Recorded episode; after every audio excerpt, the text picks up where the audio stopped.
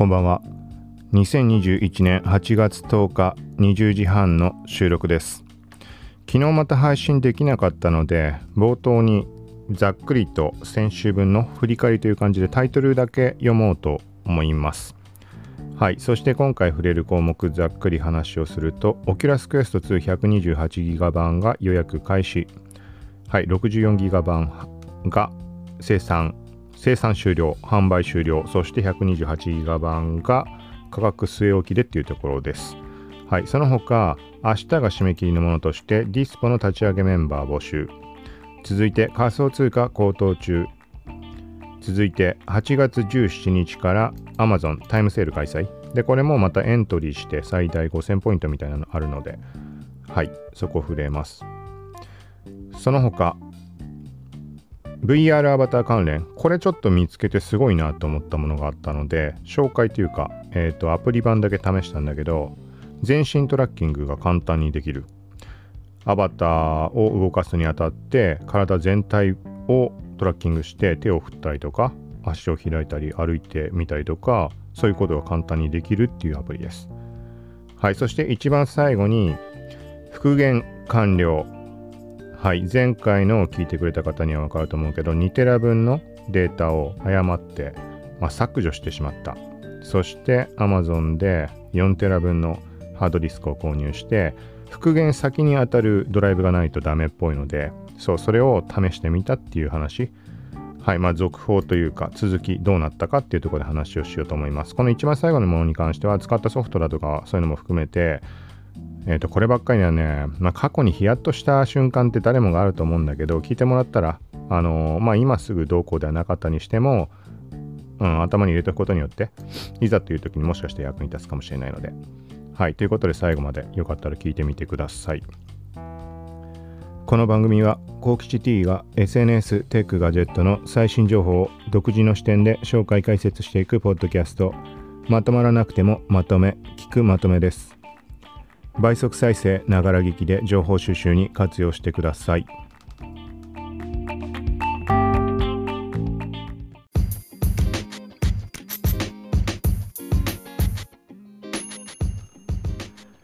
はい。まず一番最初に先週分の振り返りです。ちょっとびっくりしたけど、3回しか配信してないんだね。まとめ回は配信したから4回は配信はしてるんだけど、はい。まあ、気になるものあったらタイトルの番号を振ってあるので、それ目安に振り返ってみてください。まず1つ目、第641回配信です。YouTube ショート報奨金プラス広告費表示プラン、ライトプランみたいなもの。そしてバーチャル渋谷や六本木、ここが両区間が行き来できるみたいなバスがどうこうみたいな話したと思いますそして感情感情を AI が判定して食べ物を提供するみたいなニュース。はいそこに関わるところでなんか食べ物と何が食べたいかと自分が置かれている状況その時に感じたまあ、感情的な面というのは密接に関係があるんじゃないかみたいなもう雑談的に話してます。そして続いて肉体離れの不老不死の後押しはてなという感じで、えっ、ー、と、あるニュース、テクノロジー的なニュースに対して普段から触れているような話。含めて、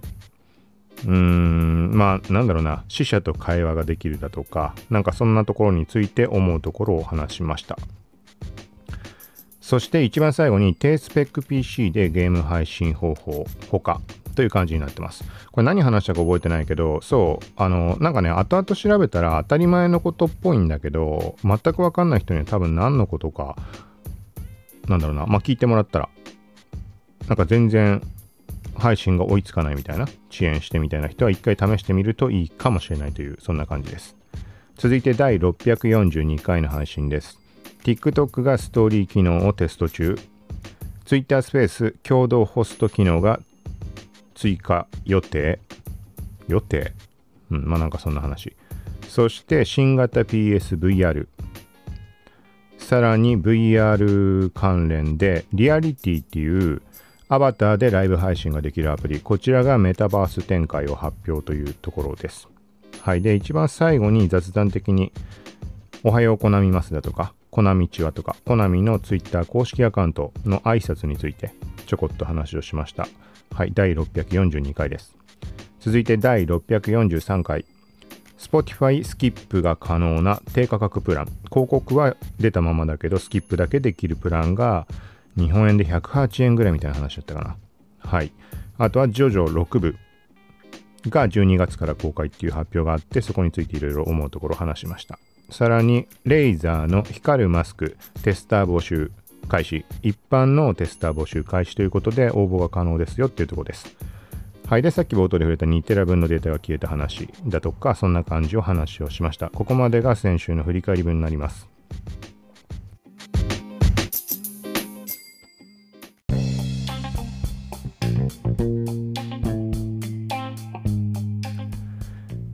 はい、続いてここから新しいニュース話題になります。まず1つ目、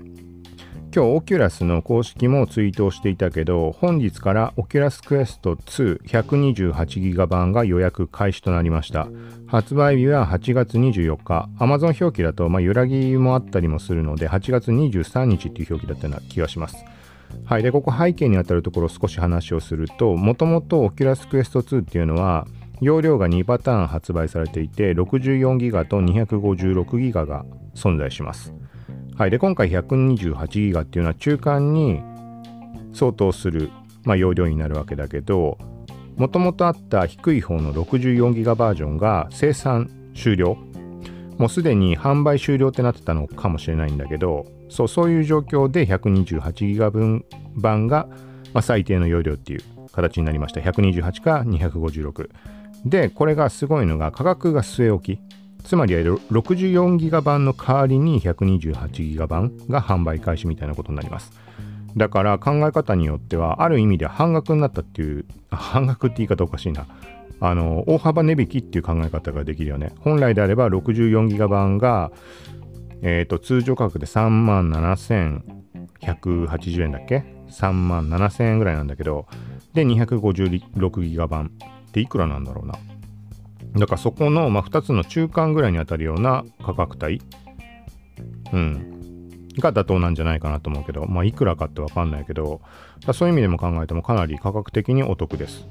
はい。で、この前触れたけど、今もし64ギガ版が販売されているところがあったとしても、それを買う意味は、まあ、一切ないと思います。今日が10日なので、まあ、発売までの2週間ぐらいをどうしても待てないとか、あのー、早く買わなきゃいけない仕事で使うとかそういうことであればもうしょうがないとは思うけど、まあ、2週間待てば倍の容量のもの同じ価格で手に入るのでもうそっちを選ぶのが断然おすすめなんじゃないかなとは思います。オキュラスクエスト2に関しては普段から触れているしちょっと今回の件でいろいろとまた補足したいところもあるんだけど今ブログの記事を書いているのでそちらにまとめられればと思います。書いたらそれも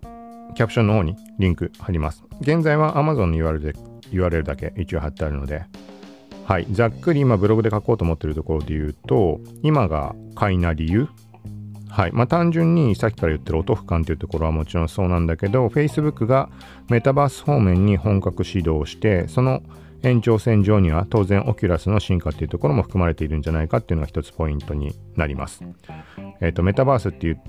えっと、まあいろいろ捉え方はあると思うんだけど、分かりやすいところで言うと、古くはセカンドライフだったりとか、アメーバ、ピグだったりとか、現在で言うと、フォートナイトとかもそうかもしれないし、まあいろいろあると思うけど、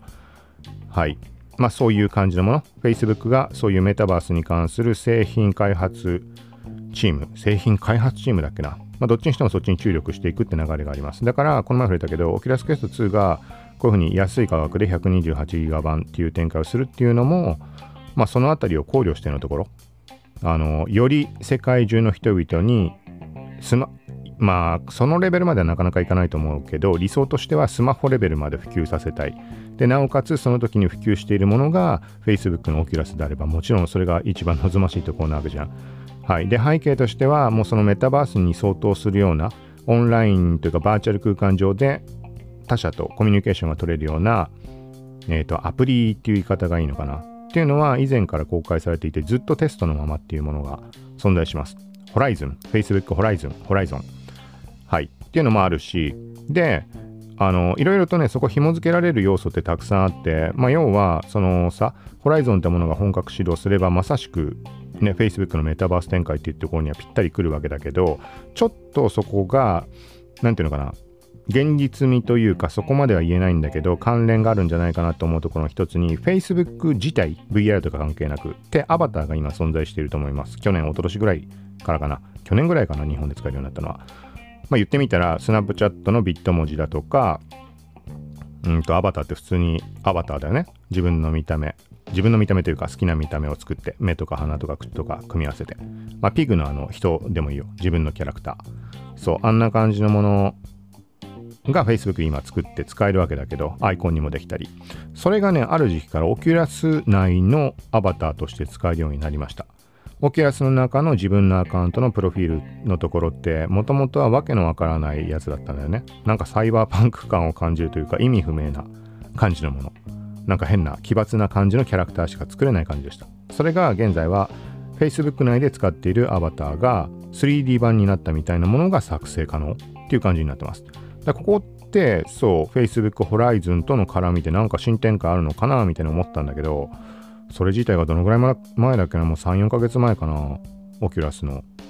そのアバターが Facebook アバターの 3D 版みたいになったタイミング。けど特に今のところは動きがなくっていう状況ではあるんだけどここら辺を関連づけていくと実際に結びつくかは別として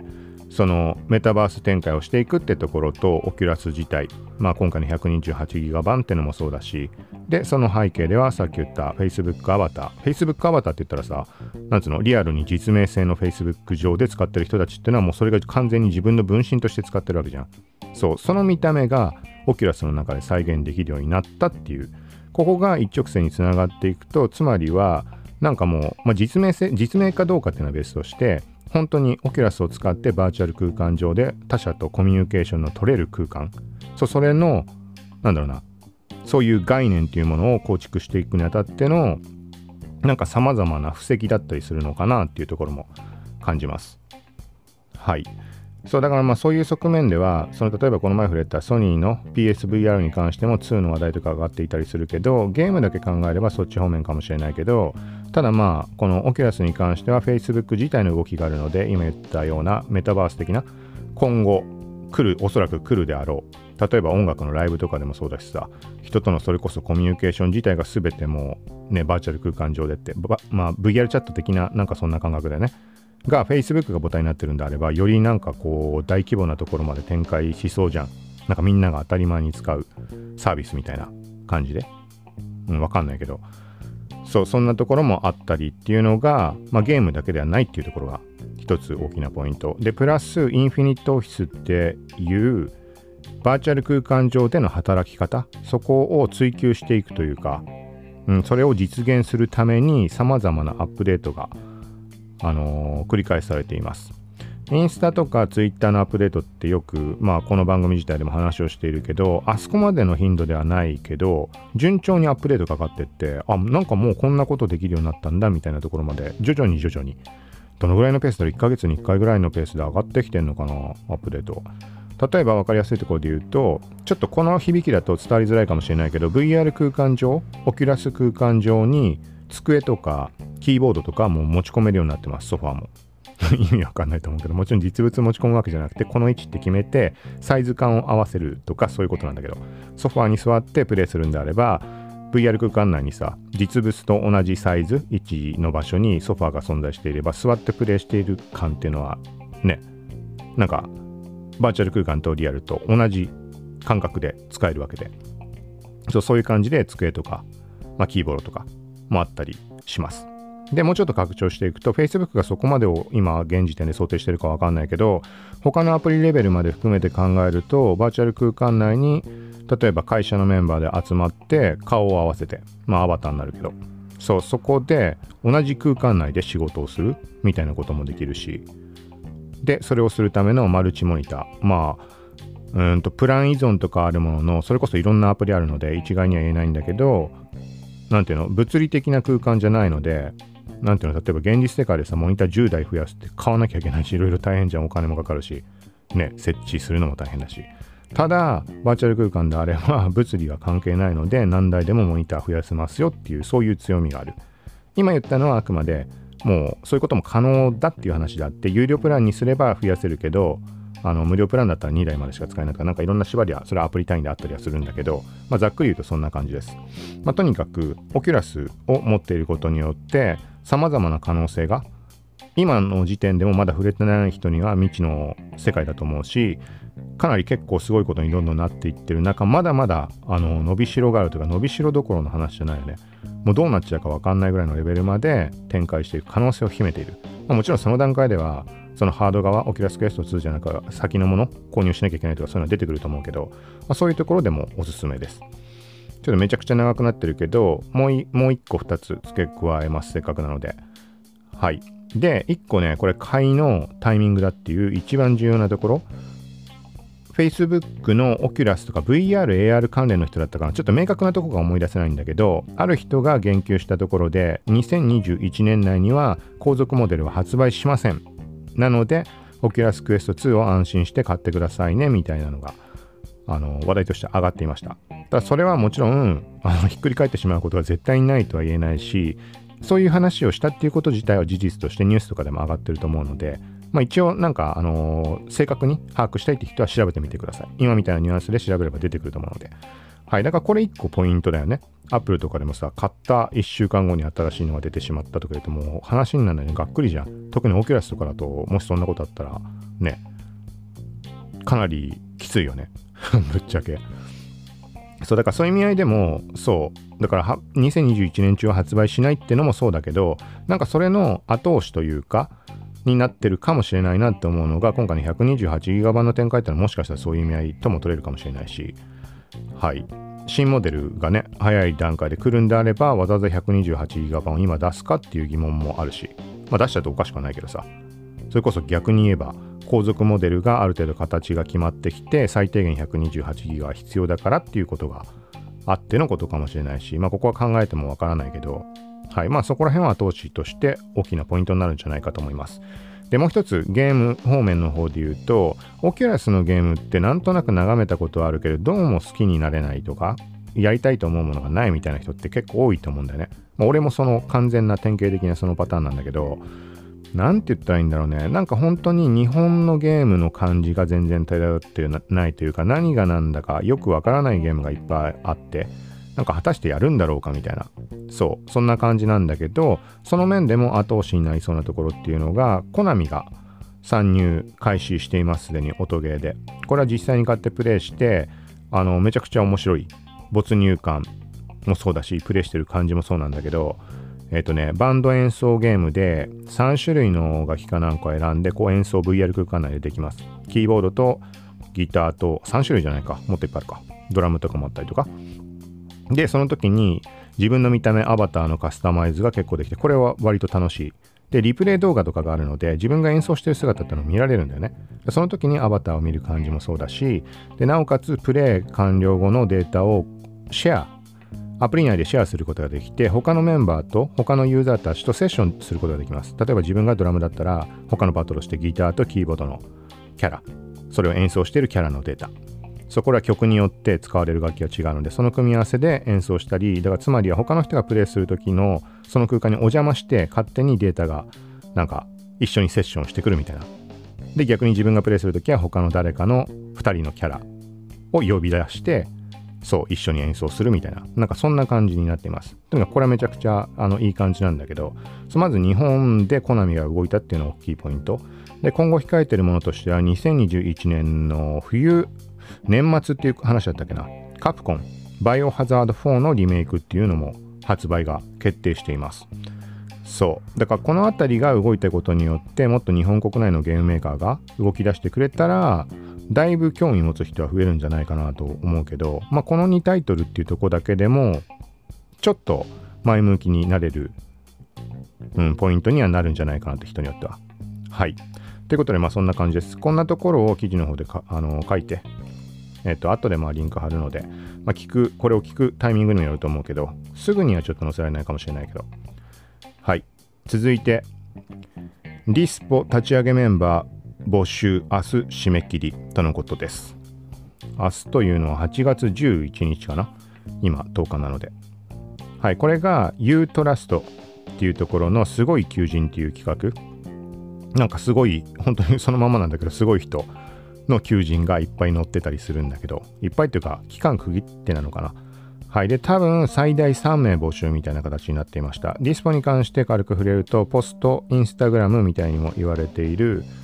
えっ、ー、と、翌朝9時にならないと撮影した写真が見ることのできない使い捨てカメラ風アプリ。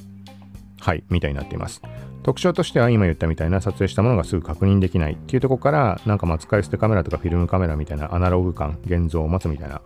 はい。と、プラス特徴的なのが、アルバムみたいな機能が存在しています。このアルバムっていうのは複数人で共有ができて、例えば、えっ、ー、と、じゃあバーベキューでもしようって言って何人かで集まった時にディスポでみんなこう写真撮るじゃん、それぞれ。まあ友達も入れてみたり、セルフィーだったりいろいろあると思うんだけど。で、翌朝の9時になる、ならないと見られないから、そのね、みんなでワイワイ盛り上がるポイントというかタイミングが一つ、あれね、区切られるというか、そう、これが一つ特徴だと思います。まず現像された時点で。で、現像されたものをそれぞれの人のアルバムに、えーと、シェアすることができるみたいな感じだっけな。ちょっと言い方違うかな。もし違ったらごめんなさい。なんかそんな感覚だと思います。なんか昨日撮った写真を一つの例えばアルバムに集めてみんなで見合えるみたいな。なんかそんな感じのアプリになっています。もともとは招待制だったけど、すでに招待制は廃止になったのかなちょっと曖昧だけど、招待制は廃止っていう話は上がっています。はい。ということで、まあ、使ったことない人は、あの、試しに使ってみるっていうのも面白いと思うし、合わせて知っている人は求人、明日締め切りっていうところで、まあ、せっかくなので興味ある人は応募してみるっていうのもありじゃないかと思うので、はい。これもリンク貼ってあるので、よかったらチェックしてみてください。続いて、仮想通貨高騰中。はい、また波が来ているの。これ、えっと、まあ、ざっくり価格で言うと、ビットコインが500万突破しました、再び。5月ぐらい以来かな。うん。一応参考に言うと、1月1日、2021年1月1日の価格は300万円です。元旦に確か300万円突破したので。で、少し前に、えっ、ー、と、まあ、流れで言うと、2021年になって、どこかの段階に700万を超えました。で、その後、ガツガツ下がっていって、ここ最近だとひどい時、下手したら300万切っちゃうんじゃないかなみたいな。元旦に振り出しに戻る的な雰囲気が漂っていた時期もあります。でも結局320万ぐらいでとどまったのかな。でその後、また価格上がってきて、今500万まで来たっていう、このね、スパンの短さで500万まで回復してくるとは全く思っていなかったので、なんかすごいことだなって。また3年後とかかなと思っていたので、前回のバブルが2017年。3年4年後か。そうで今2020年から2021年にかけて、まあ、2021年の前半っていうのがあのー、バブル、まさしくバブルっていう感じだったと思うんだけど、だから次はまた3、4年経ってからな、かなぐらいに思ってたんだよね。まだ現状今バブルっていうほどのことはないんだけど、とりあえず500万まで復活しました。で、イーサリアムっていう、これも基軸通貨になる、当たるもの。はい。まあメインの通貨というか、まあざっくりそういうふうに捉えてほしいんだけど、イーサリアムに関しても34万、35万ぐらいまで復活しています。はい、こっちに関しては、年始でいくらだったっけなちょっと覚えてないな。でもこれも一時40万も突破するところまで行って40万なんて余裕で突破したかちょっと覚えてないけどイーサリアムで言うと特徴というかピンとくるところだというと NFT ってあるじゃん。ノンファンジブルトークン非代替性トークン。もういろんなところで話題になってると思うけどそれをそこで使われるのがイーサリアムっていう感じになるかと思います。なのでなんかねこの前ツイートしたんだけど昨日あたりがね、すごくて、タイムラインって、俺フォローしてる対象って結構幅広いんだよね。アニメ関連の人もいれば、結構マニアックなジャンルもそうだし、なんで単純に、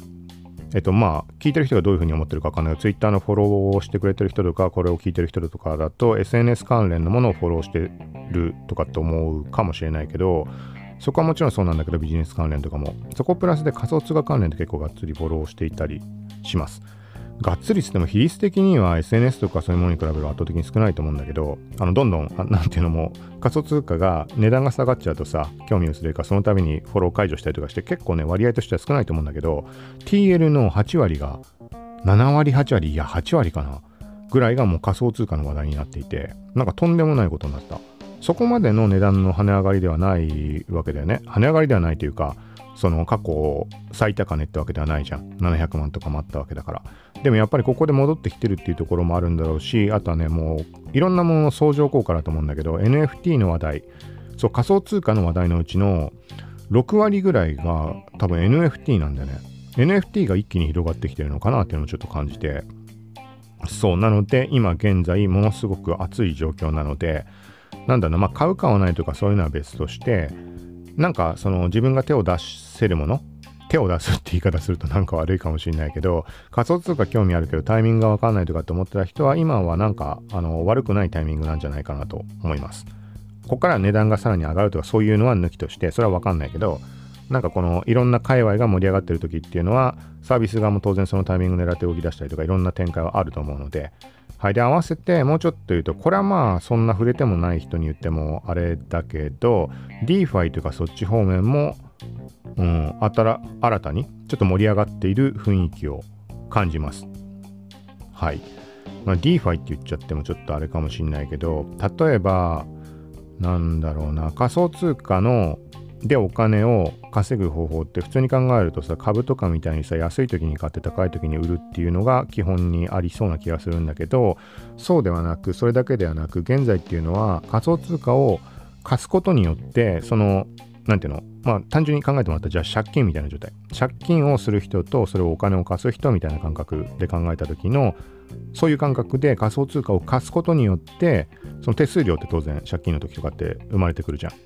消費者金融でも何でも。その手数料分が仮想通貨として入ってくるっていうそういう稼ぎ方というか運用方法っていうのが存在します。そうだからそのあたりも当然仮想通貨の価格が上がってくれば連動してあの当然盛り上がっていくってところはあるわけでちょっとね今言ったのでは俺もそんな仮想通貨詳しく詳しいわけではないので完全にはあの説明しきれてないんだけどそんな類のものが結構いろいろあるんだよね。そのお金を貸す的な意味合いのもそうだしあとは仮想通貨の例えばサービスというかそこの運用資金にあたるようなところに自分の持っている通貨を預けることによって、うん、そこで、あのー、まあ、そこのサービスの流れを循環させるための資金的なところかな。ちょっと言い方正確に合ってるかわかんないけど。そうで、その代わりに見返りとしてお金、お金というか仮想通貨が入ってくるとか。そう、そんないろんなことがあって、だから結局やっぱりあれだね、ビットコインとかイーサリアムそのあたりが基軸通貨が盛り上がってくると、まあ、それ以外の関係ないものも盛り上がるので、あの連動するかのように、100%そうとは言い切れないんだけど、だからそのあたりも含めて、もう完全な相場の話と、NFT 関連と DeFi というかそっち方面っていうところが相乗効果で絡んで、そう、今すごい話題になってるのかなっていう印象です。ちょっとごめんなさい、変な声出して、なんか虫みたいなのが飛んできた。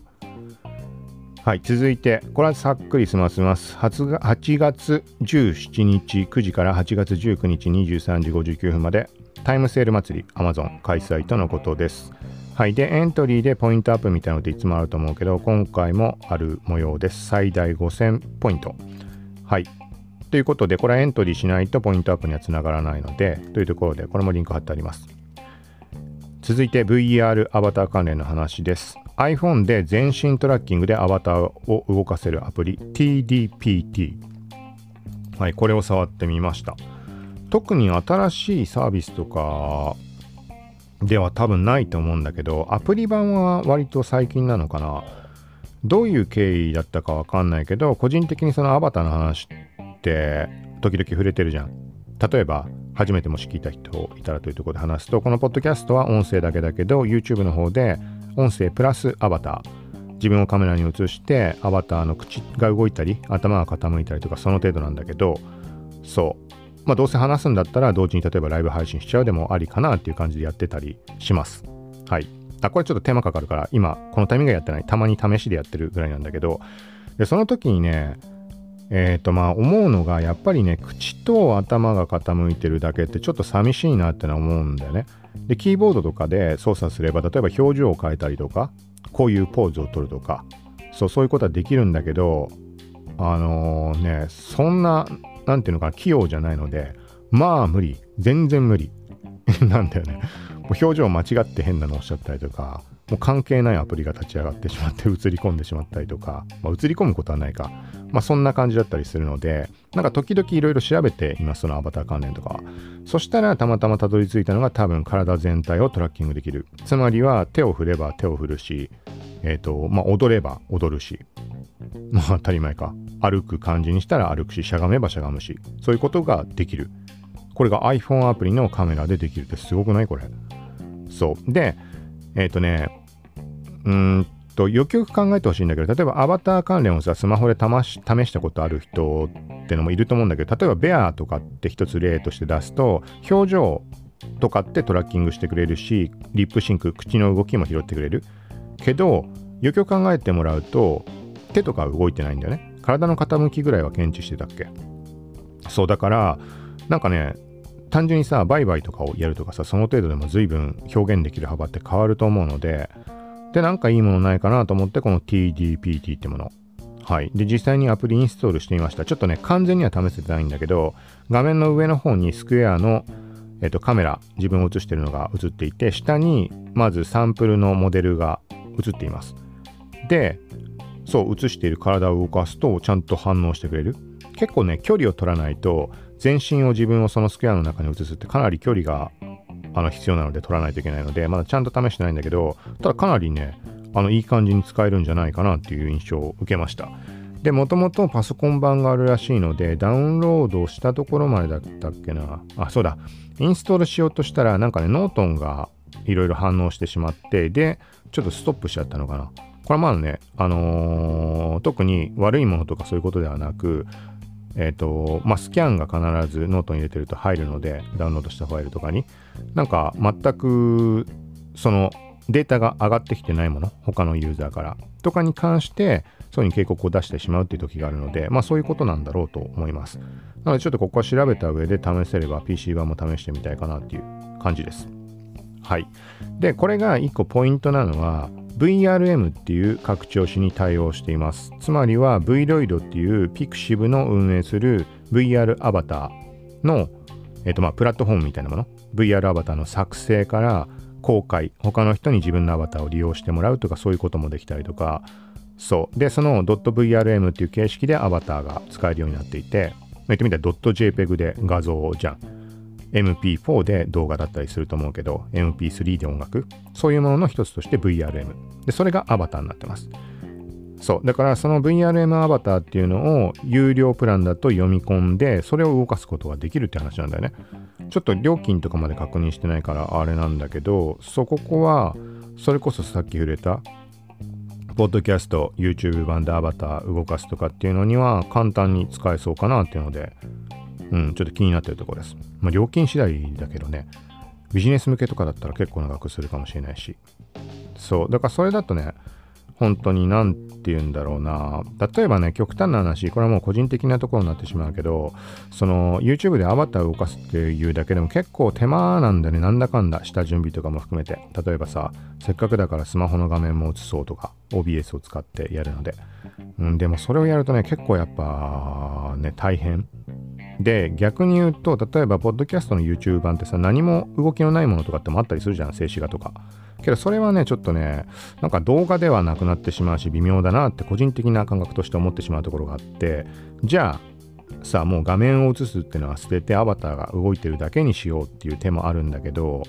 なんかその時にさ、頭が傾くとかさ、口が動いてるだけってのはちょっと微妙じゃん。で、なおかつアバターに関しても、暫定的に今使っているなんか少年みたいなキャラなので、なんか本当はある程度自分に近いようなおっさんのアバターとかが手に入れば一番いいんだけど自分でそこまでは作れないし販売されてるものを使うと言ってもまあ年齢的にやっぱそうだよね。まあ若 若めのアバターって言い方おかしいかもしれないけど少年少女みたいなのがやっぱり圧倒的に多い。そうっていう感じなので。うーん。まあなんだけどとにかくこのさ自分が喋ってる時に身振り手振りとかっていうのだけでもトラッキングして映るんであれば、なんかアバターだけいてでもまあ悪くないのかなって。声とアバターの動きっていうところ。そう、そんなところも思って興味がある感じです。まあこのあたり、この類の話に関しては、まあ、自分が試そうとしているところ、試したところっていうところをせっかくなのでシェアして、まあ、他の人の何かの気づきとか、今は何にも興味がなかったとしても、あ、そういえばあんな話あったな、みたいに、後々何かに活かしてもらうとかができればっていうところで、まあそこを前提というよりは、自分の考えとかなんかそんなの残しておくことによって、せっかくなので誰かの役に立てば、みたいなそういう側面も含んでいるので、またこの辺りは別のものとか、このサービスでもそうだけど、試してみて何か把握できたところとかあれば、音声で補足など今後していこうと思います。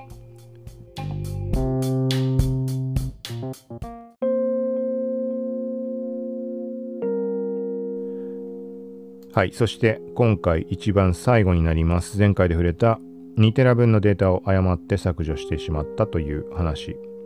はい。これちょっと細かい話。前置きにあたる部分。なんでそうなったかとかっていうのは前回をちょっと聞いてください。第400。400じゃないね。643回の最後の方。はい。で、何にしても消えてしまって、で、もともとインストール済みだったデータの復元ソフト、過去にレビュー依頼が来て、それで使わせてもらった優勝版のコードもついているので、まあ、完全版が使える状態にあったので、それを試しました。そうで、まずスキャンした時点で、あのね、2テラ分のデータは見つかった。それで全部見つかってるものかどうかっていうのは判断はつかないけど、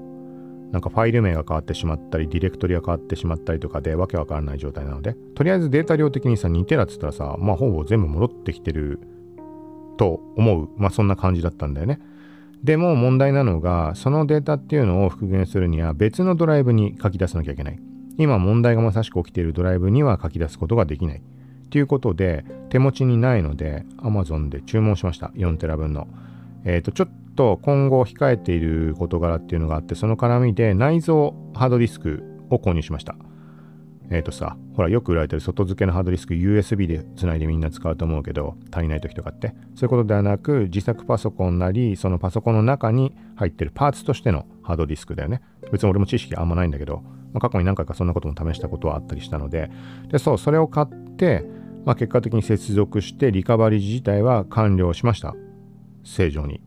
はい。で、まずね、かかった時間がどのぐらいかかったんだろうな。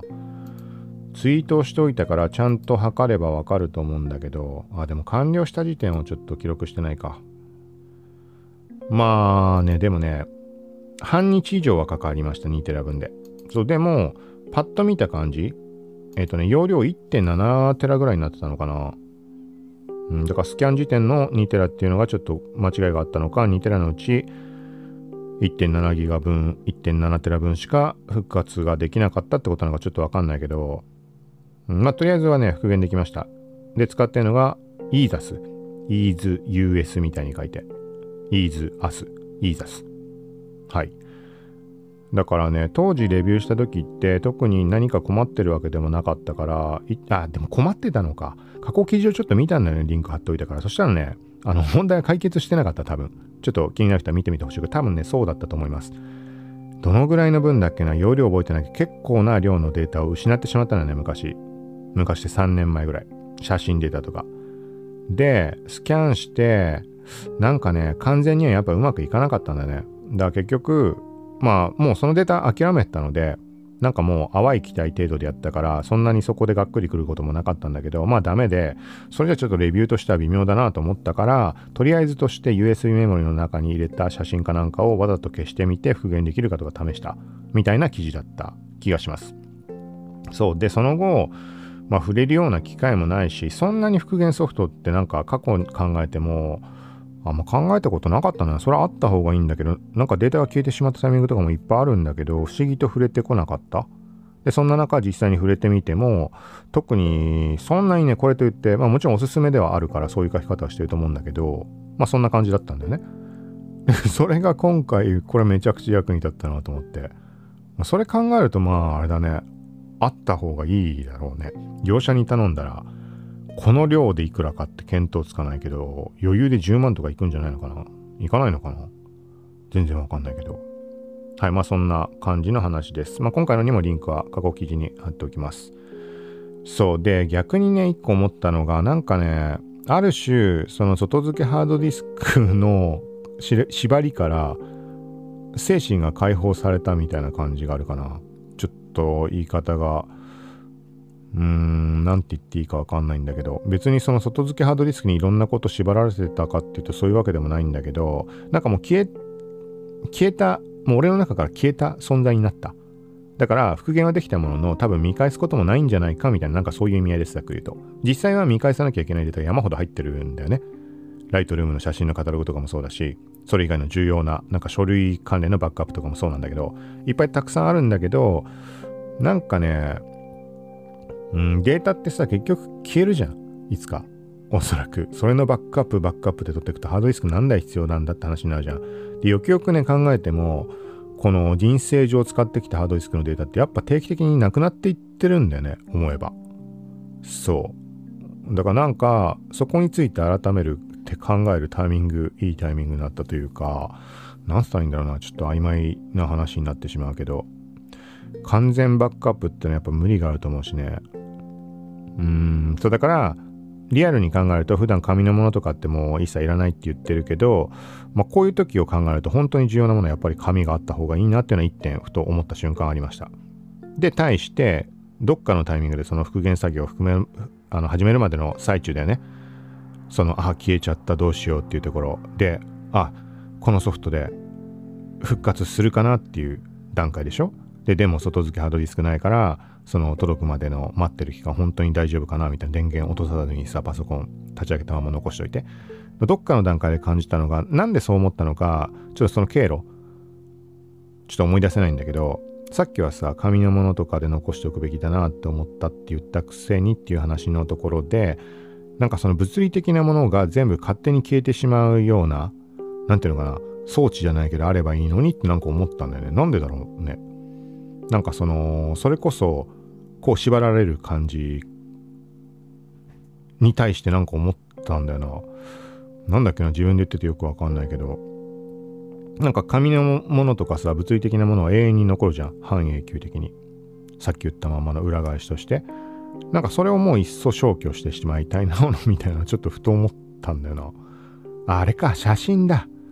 そうだ。今回、この外付けのハードディスクを接続するとかそういうとこにあたって、その内蔵用のやつなので、えっ、ー、とね、まあそれに使うような、なんか、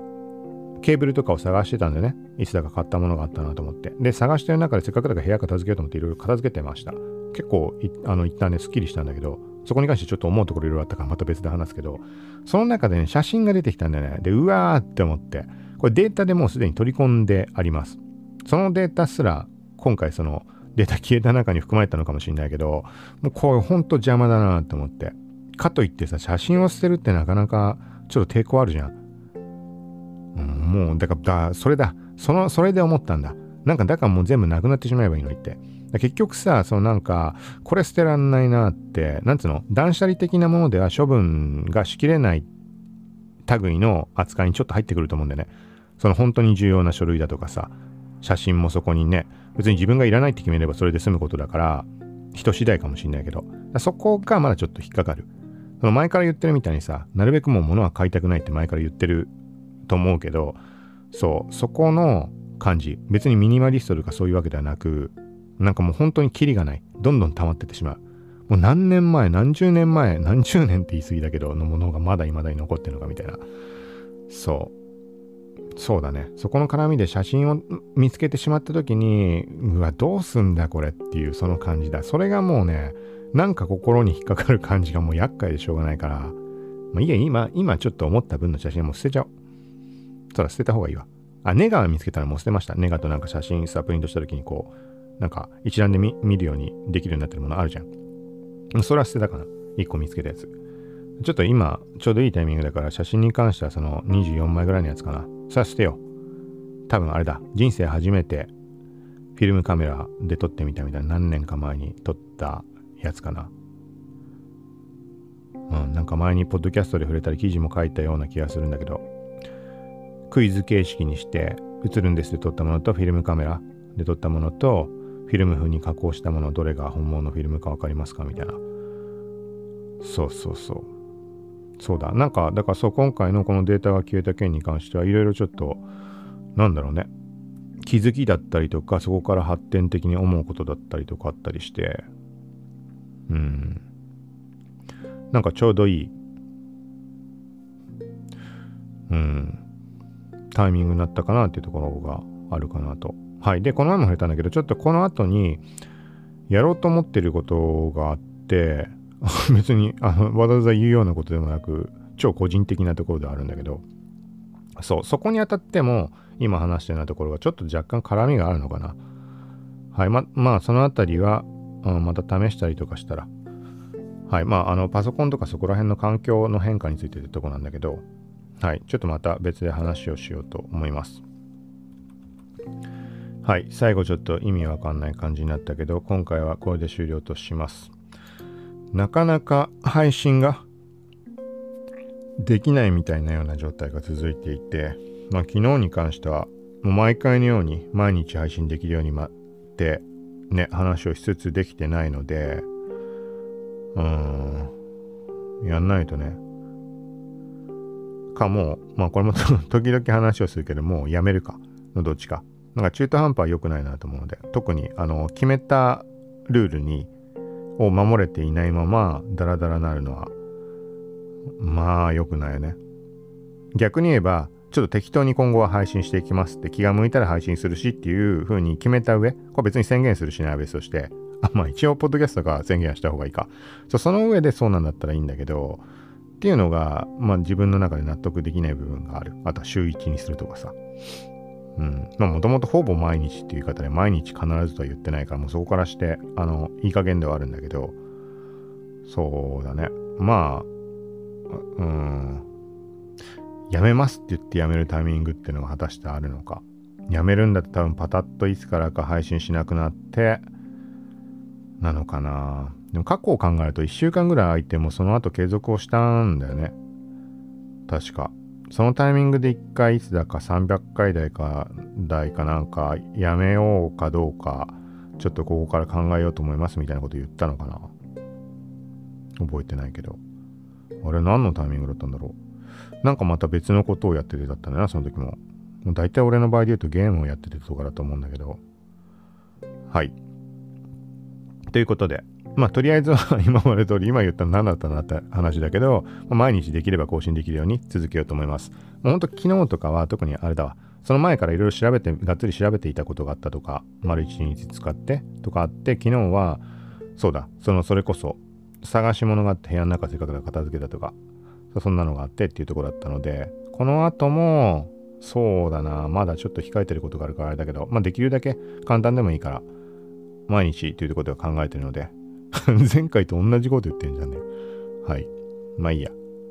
ということで、最後までありがとうございました。はい。またよかったら聞いてください。さようなら。